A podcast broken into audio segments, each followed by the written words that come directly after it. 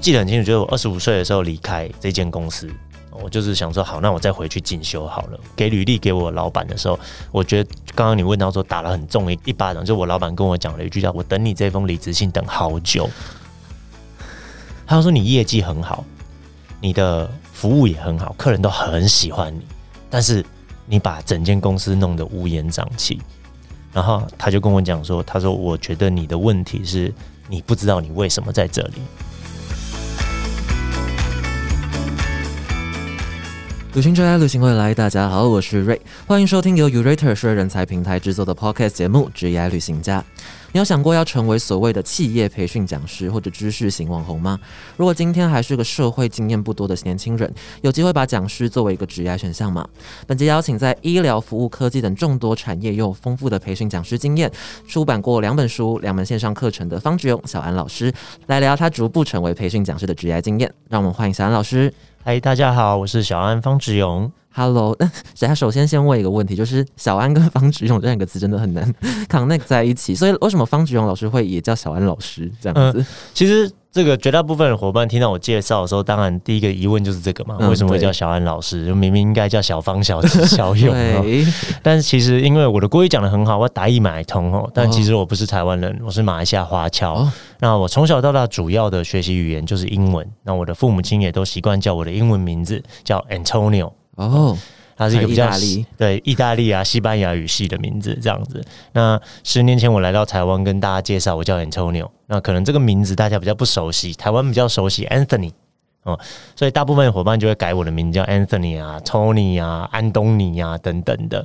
那我就想，我自己是服务业出身的哦，饭店出身的，所以我有个经验，就是诶，不可能叫客人改变嘛，所以就我们去做调整哦。那我就想着用我的英文名字安东尼奥的这个安。哦，取了这个小安的这个名字，嗯然后就让身边的人比较容易可以叫我。更重要一件事情，我也知道他们在叫我，不然他们有些人犯那个 Antonio，你都听不懂他在讲什么。最重要是因为每个人叫的方式都不一样，变成是你要去辨别，这是在叫我吗？OK，了解了解。那其实刚提到中间有一点蛮好奇的是说，因为小安老师之前是在饭店业，嗯，然后其实也不是刚刚提到的，比如说什么医疗服务科技业，然后其实也跟培训讲师这个工。做的 connection 其实呃，大家有点想象不到，说怎么从饭店业的从业人员，然后变成就是培训讲师。那可以稍微分享一下小安老师的职业经验吗？哦，其实我在饭店做大概十年左右，从基层员工做起，然后一路做到集团的培训主管这样子。那其实刚刚有提到，就这份行业怎么会跟讲师挂钩？其实是有原因，因为在饭店里面也需要做培训。我们需要做 on job training，就比方说教员工怎么做服务啊，怎么上菜啊，怎么 check in 啊。那同时间也要教一些所谓的管理知识，也要教企业文化哦。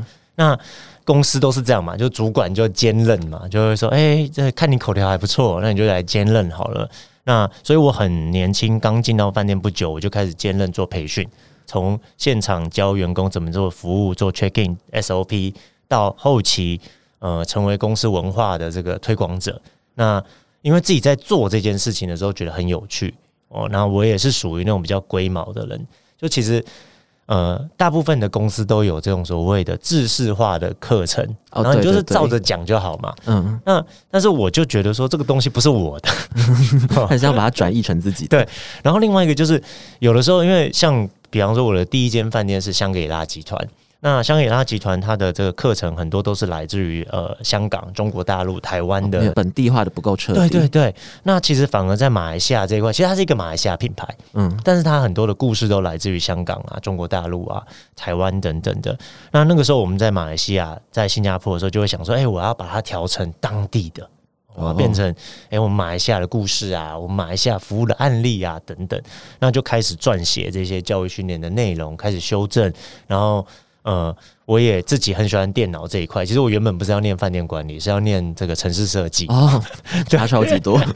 所以我我那个时候对电脑也有兴趣，所以就会去这个自己会去网络上看一些影片啊等等，然后就想说好，那我把 PPT 改一下，然后加一些影片进去啊，加活动啊等等的，那就变到是最后公司就觉得哎发发现我在这一块的呃潜力吧，嗯。或者是这一块的投入，所以就慢慢的把我的重心从现场移到了培训，然后最终走向了集团的培训长这样子。哦，哎，刚听完这个故事，我有两个想问的点。第一个就是说，小安老师是什么时候来到台湾工作的？我十年前来到台湾，十年前来到台湾。那刚刚提到香格里拉集团那一段是在在马来西亚跟新加坡。我来到台湾的话是加入金华丽晶酒店集团，然后，做集团的培训主管这样子。了解了解，所以就是在一开始在马来西亚跟新加坡那时候就开始慢慢发现到说，哎，自己好像对于培训这一块其实心得比较多。然后后来来到台湾的时候，就顺势就直接从事相关的职务工作，这样。嗯，应该是就是我在那边看到自己的能力还不错，然后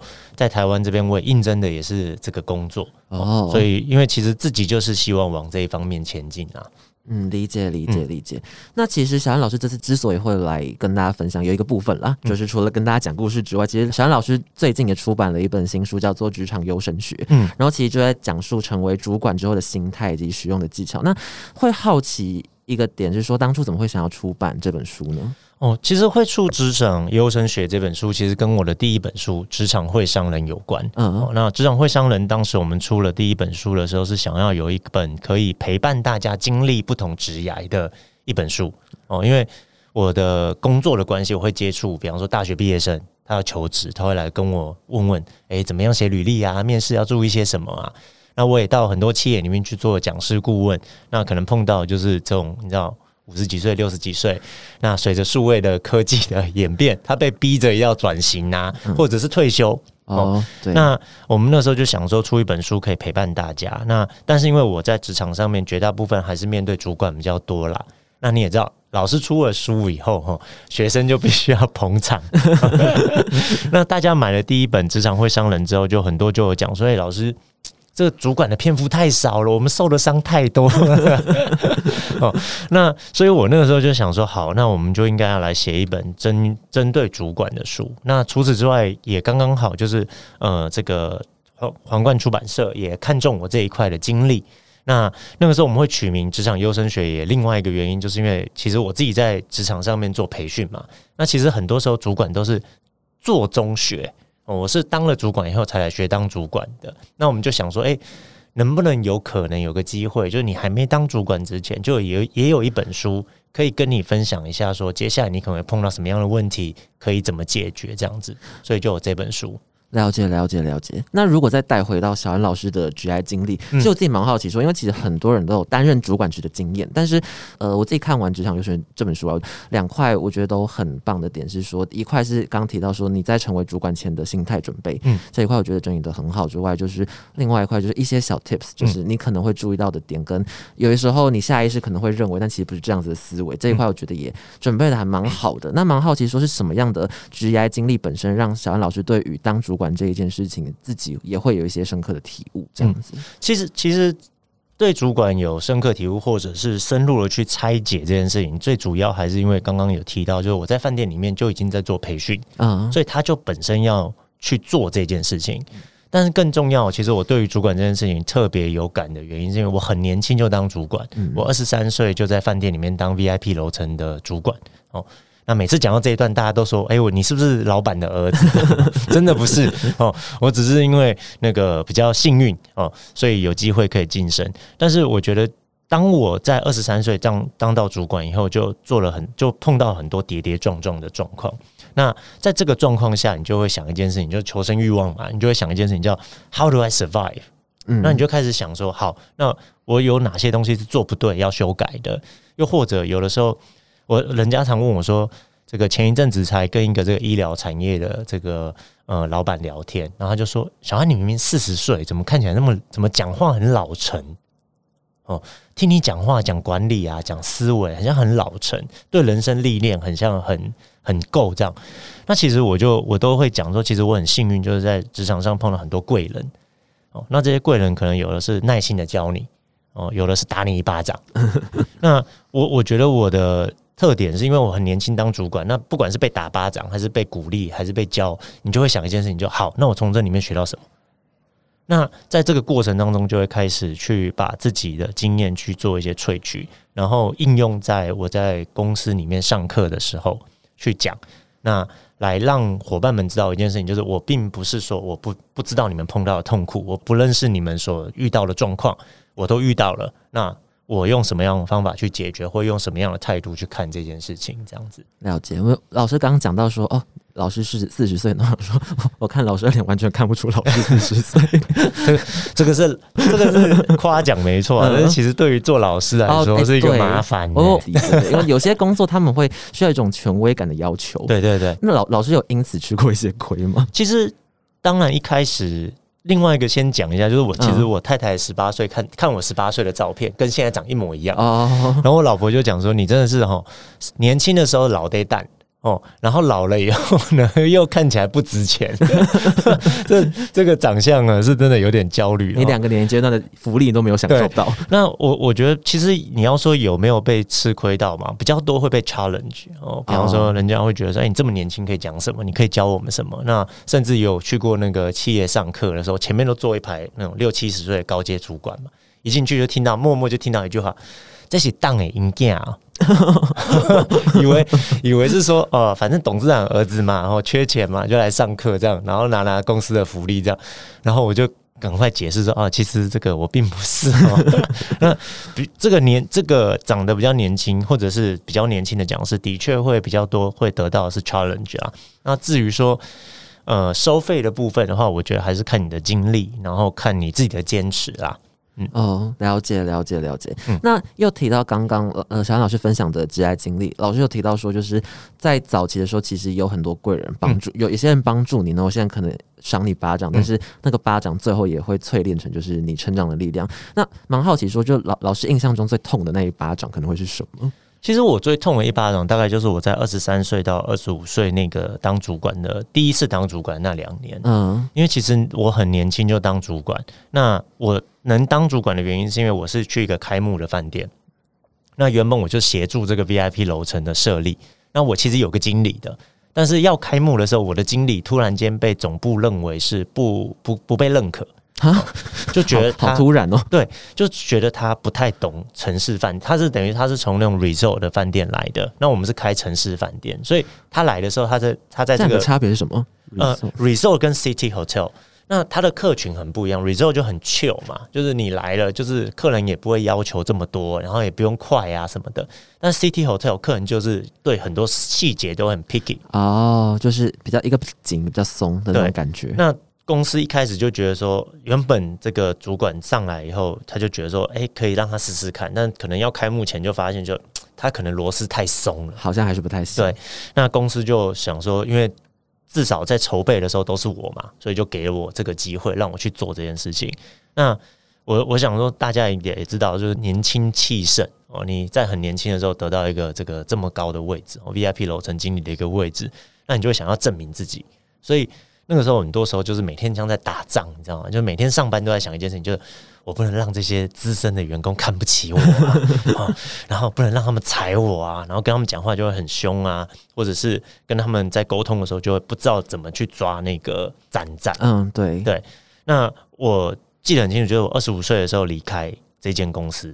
我就是想说，好，那我再回去进修好了，我就离开这间公司。然后给履历给我老板的时候，我觉得刚刚你问到说打了很重一个这个一巴掌，就我老板跟我讲了一句叫“我等你这封离职信等好久”。他说你业绩很好，你的服务也很好，客人都很喜欢你，但是你把整间公司弄得乌烟瘴气。然后他就跟我讲说，他说我觉得你的问题是。你不知道你为什么在这里，你你也不知道你为什么念饭店管理，你不知道为什么你想要做 hotel，你不知道为什么你会成为主管，你只是想要证明一件事情，叫做你是一个人才。然后他说这个是最可怕的一件事情。那我觉得这个巴掌打的我很很响，因为其实刚刚有提到，我高中的时候是学城市设计，原本爸妈都觉得我会去念这个 engineering，那最后去念 hotel，那。念了 hotel 以后，你就会想一件事情，就是我怎么样证明说我爸妈的投资是对的，你知道吗？然后你就变得很急。那你在这个急的过程当中，你就不会去想说别人的感受或者是别人的需求。那我觉得这一巴掌给我很很不一样的感觉，是我重新再去思考我到底要做什么。所以也在二十五岁的时候，我很确定一件事情，就是我自己最喜欢的工作在饭店里面做的事情里面，最喜欢就是教育。所以我二十五岁开始就决定，好，我以后要走教育这条路。了解了解，没有刚刚那个故事，我想象如果有一个人在我面前跟我讲 这种话，我可能会当场直接跪下来。是刚出社会，真的都很想证明自己。我觉得，包含我现在可能算还在那个阶段里面，虽然我觉得内心开始有一些调试，慢慢可以脱离了，但有时候有一些情境出现，你还是会，我觉得有点像是说刚出社会还没有找到自己的社会定位，或者你不知道你哪边是可以在社会上带来价值的时候，你就很想证明说我还可以提供更多价值，然后有时候就会过犹不及。对，而且我觉得。一开始的那个想要证明自己，比较想要是我想要证明我很厉害，但是没有想过，就是其实我是要透过服务别人，或跟别人合作，或帮别人，我才有办法证明我很厉害。哦，就有点像是很多我我刚刚在这个开录之前跟瑞提到说，我们有协助一些新创，那很多新创团队他可能就会一直跟你讲说，我的产品很好。嗯，那我觉得我们年轻的时候，刚出社会的时候，很多时候都是这样，就是我的产品很好，我的产品很好，我的产品很好，但是。你当你问他说：“那你产品很好，那你要卖给谁？你可以帮谁解决问题？”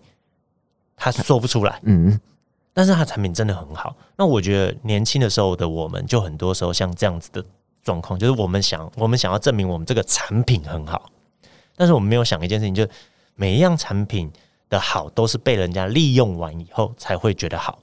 但是你又不想要被人家利用，你又觉得被人家利用是坏事，你又觉得说很像被占便宜啊，很像他利用你，然后得到什么福利，然后很像又没有没有证明什么东西的感觉。但其实那个时候的这种想法可能并不是这么正确了，我觉得。哦，这个很精确，就是。我我自己刚出社会嘛，有时候会觉得说，怎么讲，就是你在被别人，你就你有些能力，你可能很出众，然后你可能被一些人利用，有时候会觉得说自己好像就是一个物品，嗯，或干嘛的那种感觉。然后之前会有点难调试，但最近会开始慢慢转转念思想，就会说说，哎，其实我被需要其实是一件很好的事情。对对。那为什么我不以这件事情为荣，或把这件当做一件很开心的事情？要就是很有点像叛逆嘛，或者是很应景？我我觉得是因为大家可能就像我在。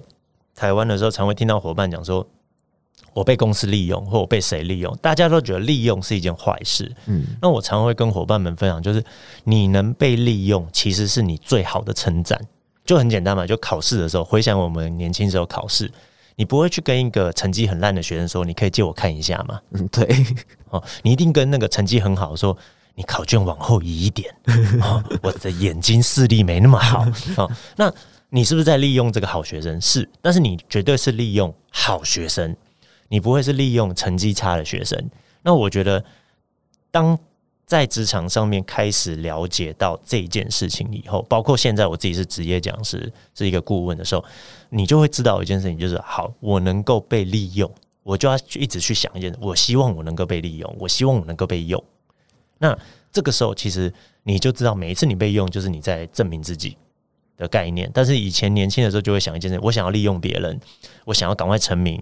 呃，你要利用我，我想要你回报我很多东西，你才能用我。那我觉得这个是慢慢的去调试的一个这个角度啦。那这个巴掌其实对我人生改变很多。嗯嗯，那顺着刚刚的故事讲下，就是小安老师后来就算升学嘛？就我我是因为我们瑞士的学制比较不一样，瑞士学制是。呃，你念三，它四年制，但是你可以念三年，三年之后你可以休学一年，再回来念。因为我们最后一年是有选这个，就前三年就是 general 的 hotel management，那最后一年会选修，就比方说你选 marketing 啊、finance 啊，还是 hotel design。那我是在第三年的时候离开出来工作，做一做到二十五岁的时候，我就决定说好，那我就回去吧。把我最反正我原本就要把最后一年的大学念完，我就去把最后一年大学念完。那也在这个时候开始接触，比方说正面心理学啊、行为心理学啊、管理科学啊、成人教育啊等等的东西。然后希望，因为我那个时候已经知道自己想要成为讲师了，那我觉得我需要有更多的这个呃吸收。跟不同领域的知识，嗯，所以我就会想说，好，那我就去学更多东西，去了解更多东西，这样子。了解，了解，了解。那我觉得这个就刚好可以带到我们今天在标题上面刚开始时候跟大家想要分享的，就是说，因为现在其实我自己身旁了，听到非常多可能刚毕业的学生，或者有一段有一小段工作间，可能一到三年，但他就想要发现说自己很喜欢透过讲话或制作一些课程去帮助别人，然后他可能会想要成为比如说像老师一样的培训讲师，甚至比如知识型网红，嗯，等等的去取得一些名望。那蛮好奇说，应该说老师当初路上自己可能做过哪一些努力呢？其实我我觉得，呃，我自己常讲说，其实你仔细观察哦，你身边这种所谓比较优秀的人才，我们讲成功人士哈，大致上都有一个四度的概念，嗯，哦，就所谓高度、广度、深度、温度，哦，那这个什么叫高度？就是大致上你就会发现，就是他在看事情的角度会完全不一样哦，他可以用一个比较宽广的角度去看哦，比方说像这个最近我们都知道哈，这个 Urate 是这种。呃，这个人才的这个 寻觅的平台嘛，哦，那其实现在这几年大家在找人的时候都觉得说，哎，很困难。那今天高度比较不高的人，第一时间想一件事，加薪就很多人会来了，嗯，对。但是你会发现，高度很高的人就会告诉你一件事情，就是加薪不见得就会有人来，因为他看到的东西是不是只是钱而已，他会看到更多不同的因素。那第二个叫广度，就是他会广泛的去。呃，接触不同的东西，尤其像我们讲师，刚刚我在开始的时候也跟瑞有聊到，就是其实讲师这个行业，它是一个呃洗的很快的，后浪来的很快。因为你看，想，现在在谈呢，我们现在才三月，二零二三三月，我们在谈 Chat GPT。去年这个时候我们在谈什么？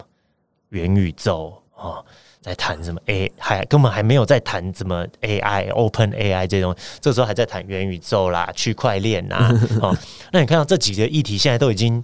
有点像沉到海里了哦，Meta 都要改名了哈，感觉上都很像又要再改名的感觉。去年才刚改，今年又改，今年又要改了。那其实这个都是一个，你可以看到这个 trend 很快哦。那我觉得，呃，讲师本身它是一个需要一直跟着劝走的东西，所以你的学习要广泛，你不能讲哦，我不喜欢这个，我不喜欢那个哦。然后你必须要多方的去尝试跟感受。那最后再来叫深度。什么叫深度？就是总是要有个东西精专哦。比方说像小安好，我就是专门精专讲管理领导的东西，然后我去结合正面心理学，结合心理行行为心理学去做这样子的连接。那今天不管我学什么，比方说我学数位转型哦，比方说我学 AI 应用哦等等的，我们尽可能还是会拉回来所谓的呃行为心理学的概念啊，或者人性的概念等等的。那它就变成是你有一个价值主轴。那最后一个就温度。温度就我们常讲说，讲是要能够感动人。那什么叫感动人？就是你的你你讲出来的东西要跟这个听众共感哦。那这个共感的概念，就是不是只是说啊，我知道你们很辛苦啊，而是真的你能了解他的苦在哪里，他痛苦在哪里，他的不舒服在哪里。那我觉得很多呃，其实因为现在知识型网红很多，那呃网络发达，其实资讯传递的很快，所以其实广度跟温度。呃，其实绝大部分的呃，知年轻的知识型网红都容易做到。对，因为比方说像瑞才二十五岁，你可以很容易共感这个二十到二十五岁，甚至到三十岁这一间这一区间的人，因为大致上你们可能碰到的状况很像哦。但是当你在往上走的时候呢，哦，比方说你变成三十五岁，你的 T A 变三十五岁、四十五岁、五十五岁、六十五岁，那你怎么跟他共感就会变困难了。那这个时候就会出现，就是你需要高度跟深度。那其实我觉得现在的年轻伙伴，如果你想要走知识型网红，其实我还是会比较建议啦，就是不要想着说我可能有一两年的工作经验，我就出来做这件事情，而是先在工作经验当中累积到一个高度，让你可以看到一些不一样的风景。哦，因为很多东西是 by book 听起来都对，但是 in reality it doesn't work。哦，比方说我们讲这个，我最常举的例子就是做预算哦，就是我学校有教我做预算，我做的预算很漂亮，到了老板那边，老板就跟你讲说，你只申请两百万，我就说对啊，因为我明年只花得了两百万。他说不是啊，你只申请两百万，你只能拿到五十万。嗯，为什么？因为就是公司是一个，它是部门跟部门之间要去抢资源嘛，哦，它是一个 negotiation。嗯，那你你要两百万，你到了老板那边，老板就会说。啊，大家都要钱呐，那你你你你你的这个就少一点嘛，哦，拿个五十就好。他一定会砍你的预算，财务长要守财嘛，所以他一定会砍你的预算。那这个时候你就要想一件事情，好，我要两百万，那我可能就要写个四百万的预算，哦，让他去砍，砍了以后会拿到。那这是 in reality，说实在，我不是在说这件事情是对的，哦，在我的角度上，这件事情也是不对的。哦。但是在你当你做到一定的高度的时候，你才会知道说，哦，照着书走会死。真的？那你在讲课的时候，你在跟比你年纪大的人，像我自己上课的对象，很多可能都已经五十岁、六十岁，他才会觉得说，哎，你知道你在讲什么？哦，比方说。今天你在讲说我要调薪水，今天我是一个三十岁的小主管，我要讲调薪水，听起来好像很简单呐。哦，公司老板不要开车就好，不要开 Porsche 啊。哦，老板不要买房子啊，你就可以调薪水啊。但是当你做到一定的高度，你就会知道一件事情：老板不调薪水的原因，不只是单纯的因为呃他自己要钱，他背后有股东。哦，那股东的需求跟老板的需求又不一样了。嗯，那这个时候你就要想一件事情，就好。如果我要希望公司可以提升薪水，我要怎么去计算？我要怎么去思考这件事情？怎么有策略去做这件事情？那这个时候你的高度就不一样。那这个时候你的职业这一段职业讲师的这个职业或知识型网红的才能够走得远，因为你对象不会很 bias，就是比方说你二十五岁，你能讲二十岁到三十岁之间的这群人听众，好，你长大他也会陪你长大哦。比方说今天。瑞二十五岁，那我是一个听众，二十岁哦。瑞长长变成三十岁的时候，我变二五了；瑞变三十五的时候，我变三十了。那我的需求已经不是在听那个哦，大学毕业要找什么工作，我在听的可能已经是我接下来要怎么当主管。但是因为 rape，，如果你没有在职场上，你没有当过主管，你到了三十五岁，你还在讲大学毕业怎么办？对，那更可怕的是那个 train 已经过了。对哦，那因为可能在经历了十年之后。那个找工作的概念可能都不一样，甚至我们讲嘛，就是在接下来这个 AI 的年代，可能在五年内会有很多工作消失。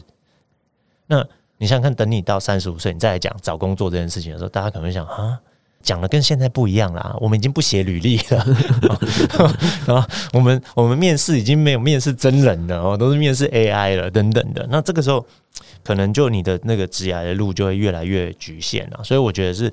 伙伴们可以从这四个角度里面去走，然后我还是建议大家尽可能还是要在职场上泡一阵子，让自己真的很熟悉职场这一条路，才能做知识型网红或做讲师会比较恰当。哎，那我听完之后，我自己反而最好奇的问题会变成说，是因为老师刚有提到说，你毕业的时候其实就很确定说自己很想当培训教师这一条路，但是你还是选择在职场上可能工作了十年，是那个时候你就想通了这个道理吗？还是那个时候就纯粹可能意识到说，哎，自己可能现阶段真的没有办法，还会有一些不足？我觉得是两块都有。哎，其实瑞提的这个，第一个是想通了这件事情，第一个很简单嘛，我我那个时候。二十五岁的时候离开，然后二十六岁再回到职场，因为念了一年书嘛。二十六岁又回到职场，那你自己问自己嘛？你二十六岁，你就不过就是三四年的工作经验，你在你讲课要讲什么？然后，那然后你自己在盘点自己的那个。课纲的时候，哦，你就会发现，我只能讲这一两堂课，哦，讲来讲去就只能如何把服务做好，如 何如何接受顾客抱怨，哈，那你就会想，好，那我要可以培养自己。那另外一块是，呃，我不觉得我自己那个时候有管理的能力，所以我就想说，那我我要有管理能力，但是我不能只是有书本上的管理能力。其实我觉得书很多时候会教我们叫做 know how，哦，但是。你在做的过程当中，你会找出 know why 跟 know why not。嗯，对。哦，那我觉得了解 why know why 这件事情是一个很重要的一件事情。再来第二个就是，那你怎么了解 why not？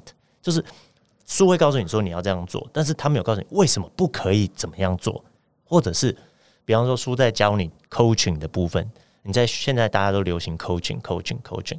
那你可能看了书哦，我学了一个技巧 grow，这是一个非常 fundamental 的 coaching skill grow。那我学了这个东西，然后哎，员工怎么不用？没有用。我跟他哦，你的 goal 是什么？你的 reality 是什么？啊，你的 option 有哪些？那你接下来 what will you do？然后员工跟你讲完以后，nothing happen，那你你就会觉得很受挫。但是今天你当真正当主管以后，你就会知道一件事情哦，我做完这些东西以后。然后他没有没有你的 outcome 出来的时候，你就会想一件事情：好，那我怎么去 modify 这个 grow，或者是我怎么确保这个 grow 会成真？然后为什么它不会成真？甚至像我自己的课程里面，大致上绝大部分东西都是我自己独创的，就是我可能试过呃这个书本里面的一些 skill。那我做了以后，发现说可能这样没有真的这么有效哦。那我就换个方式做，换了方式做以后，我就把它 modify 成我自己的一个格式。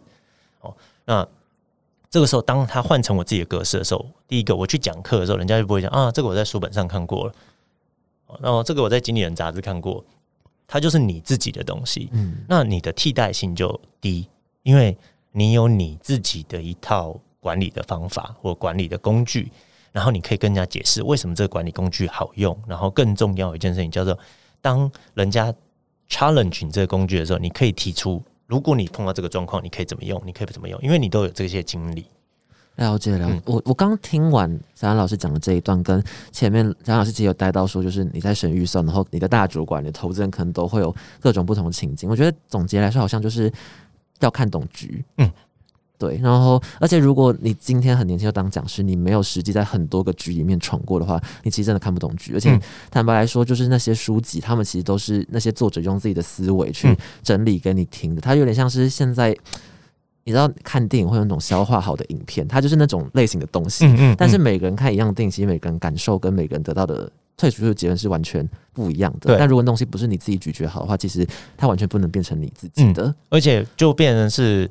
其实现在我我刚才讲，其实现在看知识型网红，你要做知识知识型网红很简单哈，你去 Chat Chat G P，然后你就打一个，哎，给我那个五个职场优生学的这个哦 point，然后叫他写个稿给你，他都可以做得到。但是当你被 Q A 的时候，你是回答不出来的。然后更重要的是，你是没有办法有延续性的。就比方说，你今天问我一个职场会商人里面的一个议题好了，那我可能因为书的关系，它有一定的字数嘛。哦，所以我们可能只能讲到一部分。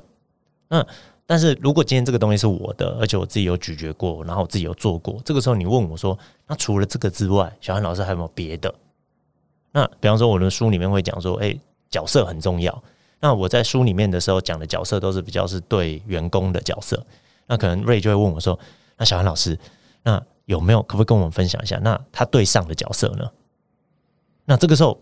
因为我这是我自己的东西，我自己有经验的东西，我就可以告诉你哦。对上的话，我觉得可以补充，可以怎么样做，怎么样做，怎么样做。那对自己的话，你应该要怎么样做，怎么样做。那因为这个是你的，所以变到是怎么问你，其实你自己都已经有一些想法跟一些概念了。你不会到最后是出现一件事情，就啊，这个书没有讲过，很像国高中会遇到一些，就是老师很不认真备课，你知道考卷答案，然后你问他，然后你稍微问题延伸，他说那如果这个 B 的选项改成怎样怎样怎样，他就说呃，这个我回去查一下，有有一点类似这样，因为那个考卷也不是他出的，对，考卷也不是他出的，对啊，而且我刚听完之后的一个心得，因为现在其实很多知识型网红，他们可能会。怎么讲？他停留在一个资讯整理的阶段，但他没有加入自己的 insight 或经验。但这个东西非常容易被 Chat GPT 取代。对对对，我觉得现在看常看到很多就是 YouTube 的整理型影片，我觉得那些东西之后机器应该可以一键生成吧？对，它其实现在已经是我有看过很多的那个教学，已经是到就是 Chat GPT 出文稿，然后有另外一个软体它生成影片，然后甚至那个声音也是 AI 的，声音也是 AI。对，现在我记得中国吧，中国那边。的那种声音的技术现在非常发达，所以听那些影片的配音，完全听不出这个是 AI 在讲话。他们甚至可以就是，比如说你要某个名人，比如蔡依林哈，他就仿出蔡依林讲那一段歌声音给你。所以我觉得你还是要有自己的东西啦。那你要自己的东西，你我其实我刚刚我们今天有讲到一个，就是这个年轻时候的那个急嘛。哦，那其实我在书里面有谈到，就是年轻人就两个慌，一个叫慌张，一个叫荒唐。慌张的想要证明自己，荒唐的觉得自己好棒。那我其实常常会跟伙伴们开玩笑，就是这个金庸小说有里面就有讲到，所有速成的武功哦，要么就入魔，要么叫自宫。那所以不要急着说我一定要在很短的时间里面哦，我要突然间很成名、很棒啊，等等等。你反而是给自己一点时间来确保说你可以这个细水长流。你其实这这句话就我父亲年轻的时候一直嘱咐我的，就他看我年轻的时候很拼的时候，都会跟我讲说，你要细水长流，你要细水长流。那年轻的时候真的听不进去，但是到三十几岁的时候，我才会开始咀嚼这句话，就是哦，因为其实我们的生命很长，哦，到现在平均年龄男生到八十八十五岁，那你想想看，你在二十几岁，假设你在二十几岁，你就真的很成名了，那你后面呢？因为你当到了人生的高峰的时候，接下来就是要往下面走了。哦，都是这股票也是这样嘛。对，到了上面要往下面走，那下面就要触底反弹。那重点是你触底有没有办法反弹？因为有很多人是没办法反弹的。那我反而觉得，是你慢慢的去累积，让自己有一段呃时间可以比较去收集自己的经验、自己的经历、自己的 know why、know how、know why not，然后你才来走这一块，你其实会走得更更稳。我觉得这是很重要。先稍微总结一下这一集的话，其实就是，如果就是在收听这一集的你，如果可能可能又想要呃成为培训讲师啊或知识型网红的愿望，但是你现在可能还在一个比较年轻或比较早期的工作阶段的话，赶快去认真工作，好好当主管，或者是应该说，我觉得任何的经历啊，就算你不当主管也好，但是你可能累积不同领域的工作内容，那些东西最后都会被萃取成你自己的人生经验跟结论，那些东西，我觉得无论怎样都是会有用的啦。而且我觉得。当主管有个很棒的地方，就是你可以对很多事情可以看得更透彻。嗯啊，这个其实对你的人生，呃，当然除了赚钱以外，我觉得人生还是有很多东西你去学了以后，它对你整体的人生的这个呃，我们讲厚度。嗯，会会更有饱足感。嗯，真的真的好。那有关于就是如果我今天可能刚出社会，然后怎么当主管的这些小技巧、妹妹嘎嘎的话，我们就留在下期。小安老师会继续分享，就是职场优生学里面的许多精华，以及小安老师自己的私藏法宝。那么大家千万不要错过。如果想要听小安老师继续更多的分享的话，可以关注一下我们的节目《只爱旅行家》，在你的习惯的播放器上面，无论是 Apple Podcast、Spotify 或者是 Sound 等等的。好，那我们今天这集就先到这边告一个段落。那我们就下一。拜见，大家拜拜。拜拜。